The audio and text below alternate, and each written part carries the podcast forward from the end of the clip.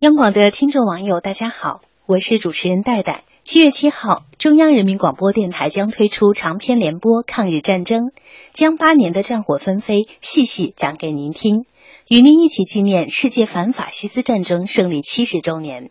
著名演播艺术家翟万成在抗日战争开播仪式上表示：“我建议今后再拍抗战题材的历史剧，都应该去看看王树增老师的抗日战争作品。”为什么呢？因为近年来抗日雷剧层出不穷，歪曲抗战历史的言论在网络上大肆传播，十分张扬。抗战的伤疤还未痊愈，很多人便已经忘却了这段历史有多么沉重，忘却了我们应该赋予它的尊重。一个民族只有正视并尊重它的历史，才能正视它的未来。祝大家晚安。